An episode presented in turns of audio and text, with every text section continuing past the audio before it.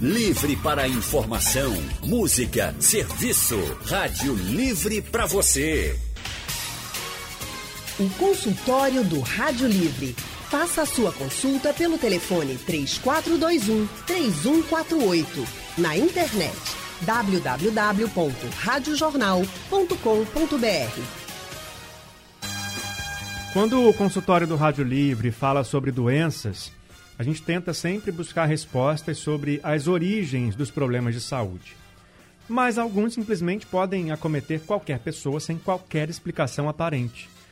As doenças de origem desconhecida são assunto de hoje e o foco será no tratamento e nas formas de aumentar a qualidade de vida de quem precisa conviver com os remédios e as consultas médicas periódicas. Para falar sobre esse assunto, convidamos o Dr. João Bosco Oliveira, que é imunologista e geneticista, sócio fundador do Laboratório Genômica Einstein. Boa tarde, doutor. Boa tarde, tudo bem? Tudo bem, doutor. Seja bem-vindo ao nosso consultório. A gente também lembra que o ouvinte pode mandar dúvida para cá, pode participar pelo painel interativo no site da Rádio Jornal. Já tem pergunta chegando aqui do João Carlos. Pode participar também pelo nosso WhatsApp no 991478520. Daqui a pouco pode ligar para cá para conversar diretamente com o Dr. João Bosco. Vamos às perguntas então, doutor. Primeiramente, eu queria entender um pouquinho mais por que essas doenças são chamadas assim, doenças de origem desconhecida. Pois não. Estou à disposição. Explica para a gente então esse nome. Por que, que chama doença de origem desconhecida? A doença desconhecida, é, esse é um termo muito geral, né? Como você aludiu, boa parte das doenças são doenças comuns que a gente convive, hipertensão, diabetes, né? Só que existe uma gama grande de patologias que são incomuns, que são raras, tá? Ou seja, uma doença rara é definida como uma doença que acomete menos de uma para cada duas mil pessoas na população, tá? Ou seja, então, é muito comum você ver uma pessoa com um, um tipo desse de doença. E em várias dessas doenças raras, a gente acha que hoje em dia existe em torno de 9.600 doenças raras, em média, ou seja, é muita gente convivendo com doença rara e desconhecida nesse momento. Cada uma delas é muito incomum, mas quando você junta todas essas nove, quase 10 mil doenças, você tem uma massa de pessoas no Brasil que pode chegar até, até em torno de 13 milhões a estatística de pessoas convivendo com uma dessas, uma dessas doenças. E boa parte dessas doenças raras a gente não sabe a causa. Por isso que a gente diz doenças de causa desconhecida. Né? Tem umas que a gente sabe bem, que é uma infecção, ou que é uma alteração genética, que você nasceu com algum defeito no gene e alguma coisa não funciona bem, você tem uma doença. E um bom grupo, a gente não entende, não sabe a causa e é bastante comum. E aí que criou-se esse termo de, de, doença de origem desconhecida, né, para botar nesse, nesse grupo de doenças.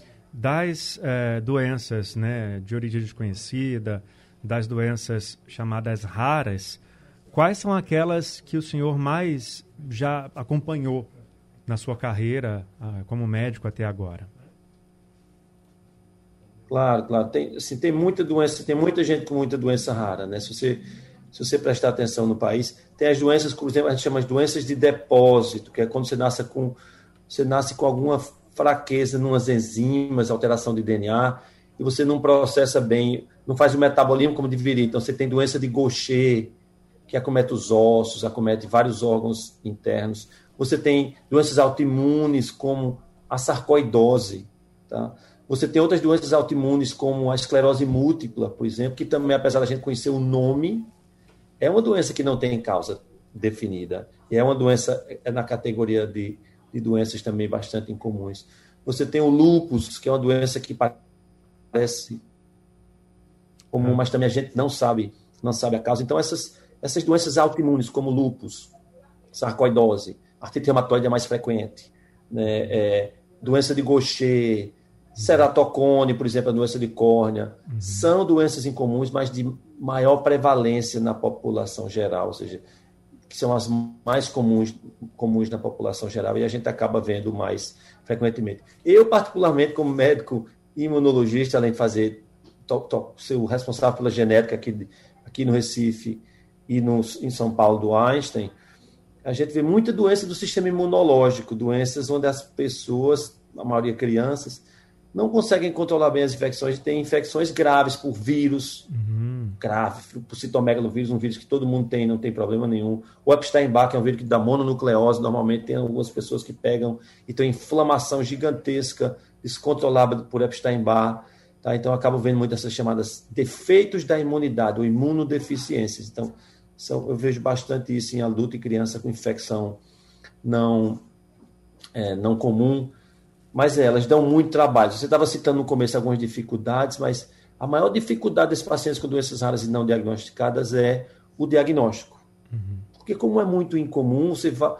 a peregrinação geralmente dura em torno de seis anos para chegar no diagnóstico, e você vê em torno de seis a sete profissionais até fazer o diagnóstico final. Então, você tem o que a gente chama de uma verdadeira odisseia diagnóstica, seja no SUS, que é maior ainda, ou seja, mesmo no ambiente privado as doenças de origem desconhecida são assunto do nosso consultório do Rádio Livre de hoje. A gente está conversando com o Dr. João Bosco, que é imunologista e geneticista, e a gente fez um consultório recentemente sobre doenças raras e o enfrentamento da pandemia. E nesse dia chegaram perguntas, dúvidas de ouvintes sobre doenças que são pouco conhecidas. Uma delas foi a da Edna, do bairro da Torre, que queria muito saber sobre a sarcoidose, que já foi citada pelo doutor na primeira parte da nossa conversa. Outra doença que também foi citada nesse dia foi da ouvinte Andresa, ela até ligou para cá para contar como estava sendo difícil a vida dela durante a pandemia, porque ela sofre com neuromielite ótica. Então vamos agora falar um pouco desses dois problemas, conhecer um pouco dessas duas doenças e saber por que, que elas são tão difíceis de serem diagnosticadas e de encontrar uma causa. Doutor, primeiro, a sarcoidose. O que é essa doença? O que ela provoca no paciente? Como é o tratamento? Claro. É, essa doença é uma doença das doenças inflamatórias, dessas raras, uma das mais prevalentes ou comuns.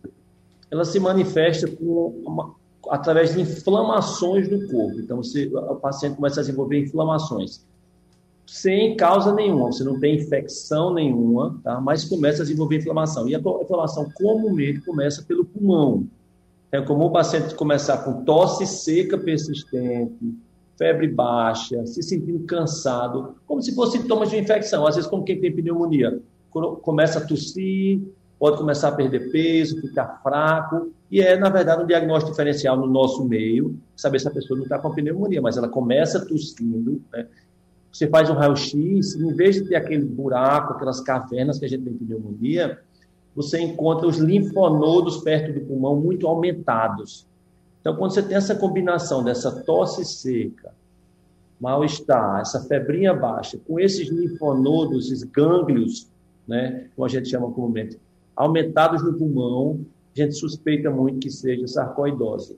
Sarcoidose também comumente causa inflamação tanto na pele quanto no olho.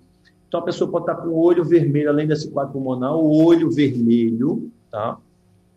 Por inflamação na parte da frente do olho, ou a pele com as regiões vermelhas e doloridas, que a gente tecnicamente chama eritema nodoso, mas o paciente vai sentir como se fosse uma bola dura na pele, um caroço duro e uma área avermelhada. Então, essa combinação dessa manifestação na pele, essa alteração no olho, bem incômoda, com o olho vermelho e ardendo, por muito tempo. E essas alterações no pulmão, no pulmão levam à suspeita de sarcoidose. Você faz os exames para confirmar e o tratamento é basicamente tentar suprimir ou diminuir essa inflamação. E aí a gente faz, por exemplo, corticoides, que é muito comumente usado nessa inflamação, ou seja, medicamentos anti-inflamatórios fortes, não é feito cataflano e voltarem. Uhum. Ele faz medicamentos realmente mais fortes para controlar a inflamação e geralmente a pessoa fica muito bem, a não ser que não seja tratada, você tem problema, mas sarcoidose identificada e tratada, a pessoa fica muito bem, não tem problema de longo prazo, não, ainda bem. A maioria das pessoas. Vamos então passar para outra ouvinte, a Andresa, né, que ligou para cá para contar que ela tem neuromielite ótica. O que, que é essa doença? Ela é, atinge que partes do nosso organismo, doutor? Claro. É uma outra doença, essa é uma doença autoimune que a gente chama. Tá? Autoimune é quando. A gente sabe que a imunidade da gente é feita para nos proteger de infecções. Uhum. Se tem uma bactéria, um vírus, vai lá e o, o, sistema imunológico da gente vai lá e destrói. Só que em doença autoimune, como o nome está dizendo, a imunidade se volta contra o nosso próprio corpo e começa a atacar as células da gente como se fossem estranhas. E na neuromiolite ótica isso acontece justamente com o nervo do olho. Tá? A gente lembra, a gente tem o olho, tem a retina atrás, e tem um nervozinho que liga ele para o cérebro, que é onde leva o sinal do que a gente vê lá para o cérebro, para você poder interpretar o que você está vendo e saber o que você está vendo. Tem, essa, tem esse fio de ligação. E é justamente esse fio que fica inflamado na neuromielite óptica, porque as células do nosso sistema imunológico vão lá e, e querem atacar e destruir. E aí você já pode saber o que, é que vai acontecer. A fiação vai estar danificada e você começa a ter problemas de visão. Então, a primeira coisa que a pessoa com neuromielite óptica, ou talvez a única que pode sentir, é que começa a perder a visão. Ou de um olho inteiro, ou de pedaços do olho que estão não sem funcionar. Ou seja, um pedaço do seu campo de visão começa a desaparecer. E esse é o primeiro sinal, bem sério, né? independente da causa, você tem que procurar um médico para fazer um exame do fundo do olho e começar uma medicação forte para suprimir o seu sistema imunológico, para não deixar o seu sistema imunológico atacar e destruir o seu nervo óptico, que a gente chama. Então, por que é importante procurar assistência rápida, como a ouvinte procurou, provavelmente se tratou? Porque se você deixa a inflamação correr sem controle, pode destruir o fio, certo? E você ficar definitivamente sem ver, ou por um pedaço do olho, ou pode perder realmente a visão do olho. Então é importante você fazer avaliação, porque também, como outro, é uma doença crônica, você não se livra dela imediatamente, igual a sarcoidose, mas tem tratamento e você consegue deixar a imunidade quieta, mais calma, sem destruir o seu nervo, e você consegue assim, levar uma vida, se não tiver dano, normal. Se tiver dano, você vai ter né, tem algum dano para você se adaptar com a perda de visão. A ceratocone, que o senhor citou mais cedo, ela também atinge os olhos, né? Também. Ceratocone é outra doença que também atinge os olhos, também não é comum, mas você vê de vez quando alguém falar sobre teve ceratocone. Ceratocone é uma doença muito para a gente estranha, para o modo geral, porque a essa córnea da gente, essa, essa proteção que a gente tem na frente do olho, essa lente que protege a pupila, protege nossa íris, se chama córnea. É uma tampazinha gelatinosa, certo? Dura que nos protege. Quando ela nasce com uma fragilidade, ela começa, ela pode ficar meio com curvaturas, ela não funciona bem. Aí você tem problemas de visão, pode chegar até a perder a visão, porque essa essa tampinha, que é onde passam os raios para a gente poder enxergar, que a gente vai ver, começa a estar turva ou empenada. Tá? Então, você tem uma fragilidade. E a ceratocone já começa a se detectar na, na, na, criança desde 4, 5 anos, que começa a ter uma diferença muito grande de grau de um olho para o outro, não está enxergando bem na escola, está com dor de cabeça. Por isso que é importante aquela história. Pensa está com dor de cabeça, não está vendo bem, fazer avaliação com oftalmologista, que pode ser uma bobagem, você precisa apenas de um óculos de grau para correção, como pode ser uma coisa mais séria, feito um ceratocone. E identificar precoce, novamente, é importante, porque tem hoje em dia medicamentos que você coloca no olho, um tratamento com luz e com algumas coisas, que ajudam a endurecer a lente do olho. Se você endurece, ela passa mais tempo rígida e tende a não perder a visão ou precisar de um transplante de córnea, que é o que às vezes o pessoal com ceratocona é, é, precisa, porque vai a córnea vai ficando ruim, empenando, vamos dizer assim, e precisa ser trocado. Então, por isso que eu falei um pouco tempo atrás, esse atraso diagnóstico é que traz maior, maior problema para a maioria das pessoas com a doença em comum, que você roda muitos anos até chegar ao diagnóstico. Por isso que é assim. Aí daqui a pouco eu posso falar um pouco como é que o SUS, que eu participei disso como, como assessor do Ministério da Saúde alguns anos atrás, uhum. como é que o SUS se estruturou para tentar ver de forma mais organizada esses pacientes com doença rara. Eu posso tudo que um é do SUS, tudo que é informação do SUS aqui, doutor, no nosso consultório, é super bem-vindo. A gente é defensor do SUS aqui no consultório do Rádio Livre também. Antes da gente falar dos serviços do SUS, tem uma dúvida de uma outra ouvinte que chegou pelo WhatsApp, é a ouvinte Simone. Vamos ouvir a dúvida dela. Meu nome é Simone, eu sou portadora da síndrome de Ustra, uma doença que compromete visão e audição, né? E eu gostaria de saber como um aconselhamento genético eh, me ajudaria, né, assim, a, a saber no caso dos meus herdeiros, de, a, a porcentagem de vir a ter esta doença. É, sei que por parte do meu pai e da minha mãe, ninguém tem problema de audição e visão. Uhum. Doutor, síndrome de Usher. Qual foi o nome da síndrome que ela falou? Síndrome de Usher. O senhor conhece? Qual foi o nome? Síndrome de Usher. Usher, sim, sim, sim. Agora que, é, que caiu, agora entender. Usher é exatamente. Os síndromes de Usher são síndromes onde tem classicamente perda da audição, né? E algumas pessoas têm perda da audição e da visão, tá? É interessante que ela citou sobre aconselhamento genético, que uma das utilidades de você realmente colocar o dedo e dizer esse é o defeito genético que está causando minha doença, de você conhecer a causa raiz da doença, é essa. Além de você ficar com o diagnóstico feito, você pode saber exatamente como a doença vai ser tratada ou que não tem tratamento, pelo menos já fica ciente do que são as suas opções e quais são, não são. Você pode aconselhar. A maior parte das síndromes de Usher são chamadas autossômicas recessivas, que você tem 25% de chance dos filhos nascerem doentes. O pai pode estar normal, como é o caso dessa ouvinte, a mãe pode estar completamente normal, porque lembre, a gente, a maioria dos nossos genes, a gente tem duas cópias. Se uma cópiazinha der errado, a outra cópiazinha compensa, tá? Mas às vezes acontece de seguinte: papai e mamãe, cada um tem uma cópiazinha defeituosa. Na hora de pegar uma cópia de cada para ir para o filho, por coincidência, por, aleatório, por uma forma aleatória, esse, como ela, pode ter herdado as duas cópias doentes que uhum. no pai e na mãe não fazem falta, porque tem, tem, um, tem, um, tem um backup, vamos dizer assim, tem um step, uhum. mas nela vai se juntar essas duas alterações e causar uma doença. Isso é que a gente chama de atuação recessiva. Tipicamente como ela descreveu. Pai é saudável, mãe é saudável. E acontece mais ainda se os pais forem consanguíneos, ou seja, se forem primos.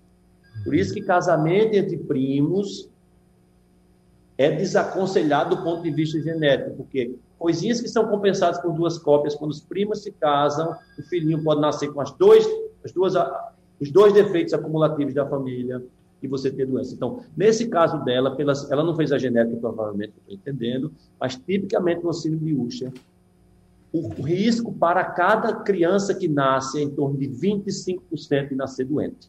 Ela, tá? já, ela e 50% disse... tem uma cópiazinha defeituosa, que não tem problema nenhum. Uhum.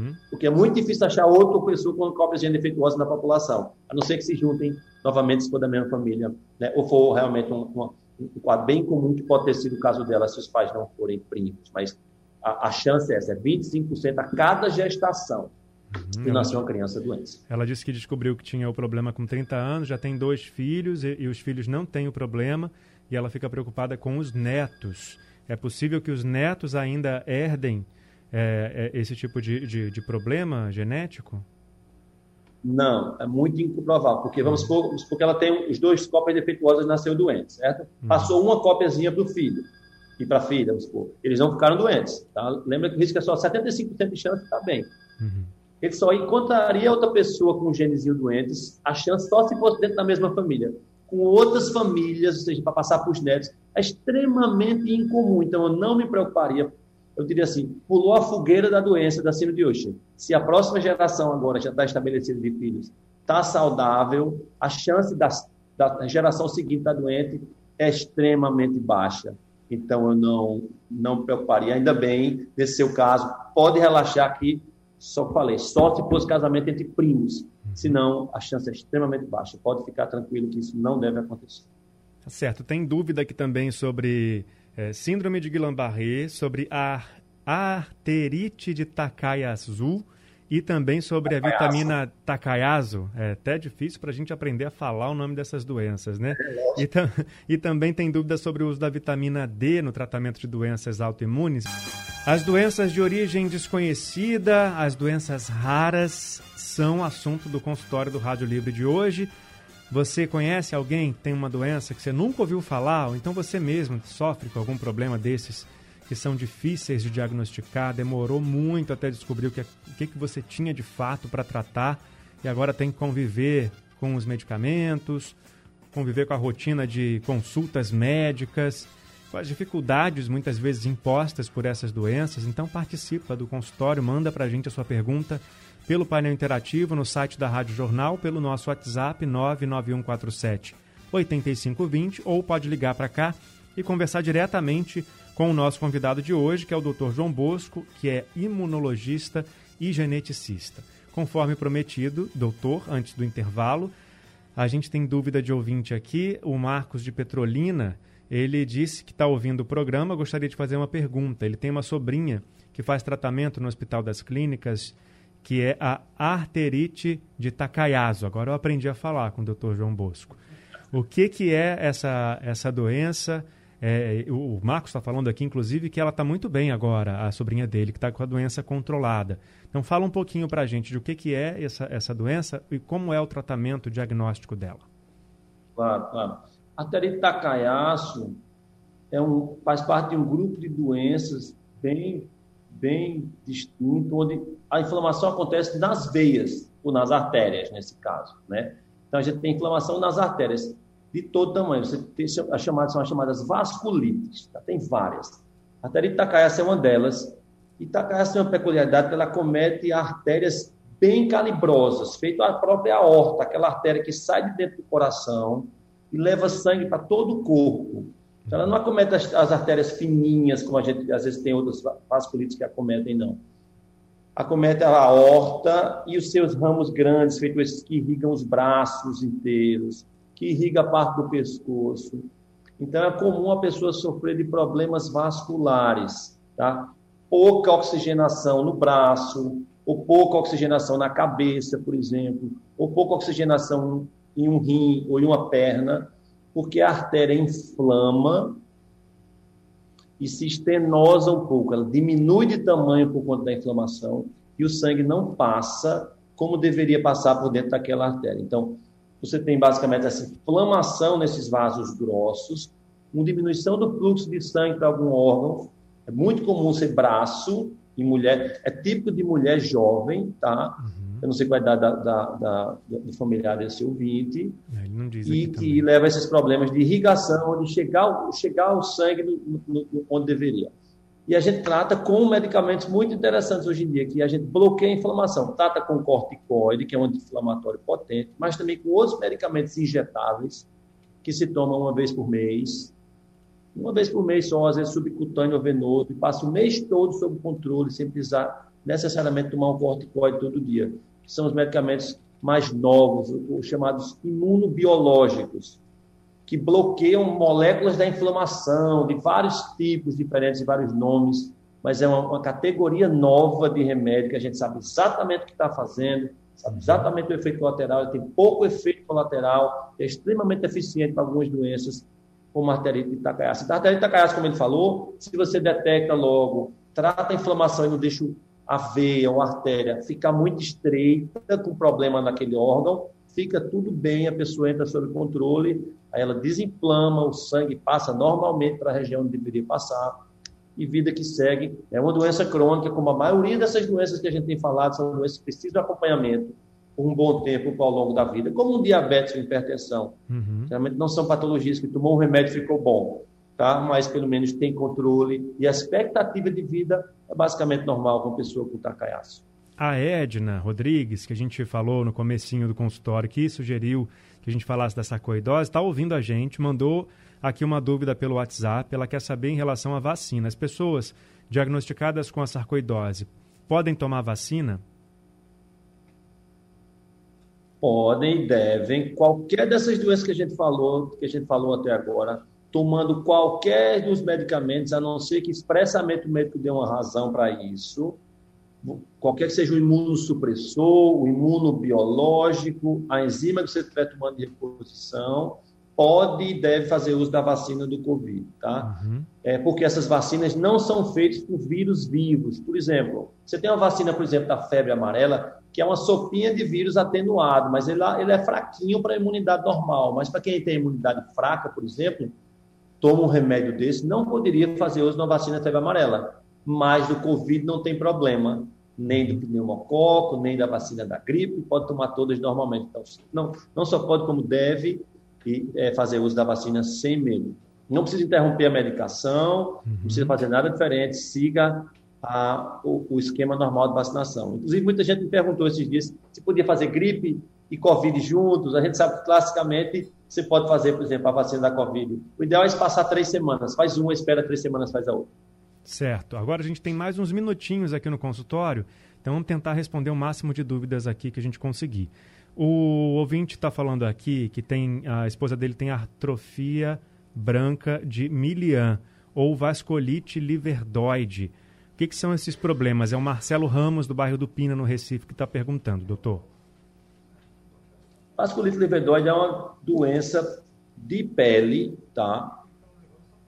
E que tem essa alteração de perder, perder cor da pele uhum. e ou seja, afeta basicamente a pele com descoloração, com, infiltra, com algumas inflamações, mas não leva a, a, a, não ameaça a vida, você não tem acometimento de outros órgãos, você não tem nenhum maior risco a vida. Você tem um problema mais estético de pele do que um problema de saúde grave. Então, também não se sabe a causa, a, a, o tratamento é feito tópico na maioria das vezes, tá? Com, com, com, com medicamentos tópicos. Raramente a gente precisa fazer é, um medicamento oral para isso. E às vezes você tem que investigar se não tem alguma outra coisa, feito uma infecção por hepatite C, se você não tem um problema de, trom, de, trom, de trombofilia. Mas basicamente é uma doença restrita à pele que não ameaça a vida, então eu não ficaria preocupado com a vasculite de Doutor, em um minutinho, o tratamento com vitamina D, que o ouvinte também perguntou para essas doenças autoimunes, é recomendado?